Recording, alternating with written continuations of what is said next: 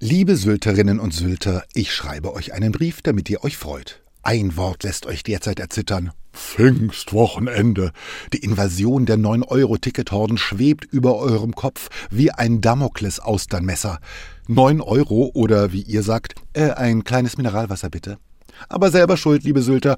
Ursprünglich hatte, außer den handelsüblichen Reichen und Schönen, gar niemand vor, nach Sylt zu kommen. Erst als ihr gejammert habt, dass mit dem 9-Euro-Ticket dann ja wohl jeder nach Sylt komme, haben auf einmal alle gedacht, gute Idee. Das war nicht so schlau von euch. Dafür muss ich Sylt rügen.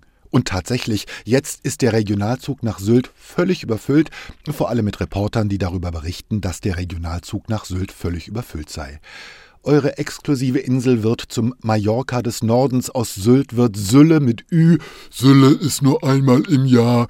Statt College-Slipper überall Adiletten, statt pastellfarbene Angora-Pullover um die Schulter haufenweise Tribal-Tattoos und Radlerhosen und statt Schickimicki jetzt Krause-Mickey in den Strandbars.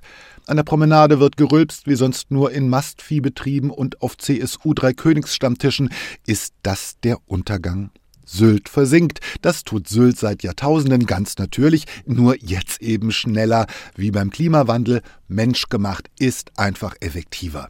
Was tun gegen das 9-Euro-Armageddon, liebe Sylter? Den Hindenburgdamm habt ihr ja nun doch nicht gesprengt und die Strände heißen wie immer zum Beispiel Promenade Westerland und nicht Omaha Beach.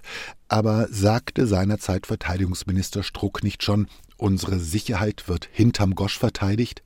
So ähnlich jedenfalls. Haltet durch, liebe Sylterinnen und Sylter, bevor die Ärzte noch ein Lied über euch schreiben. Es grüßt euch ganz herzlich euer Fan Christoph Azone.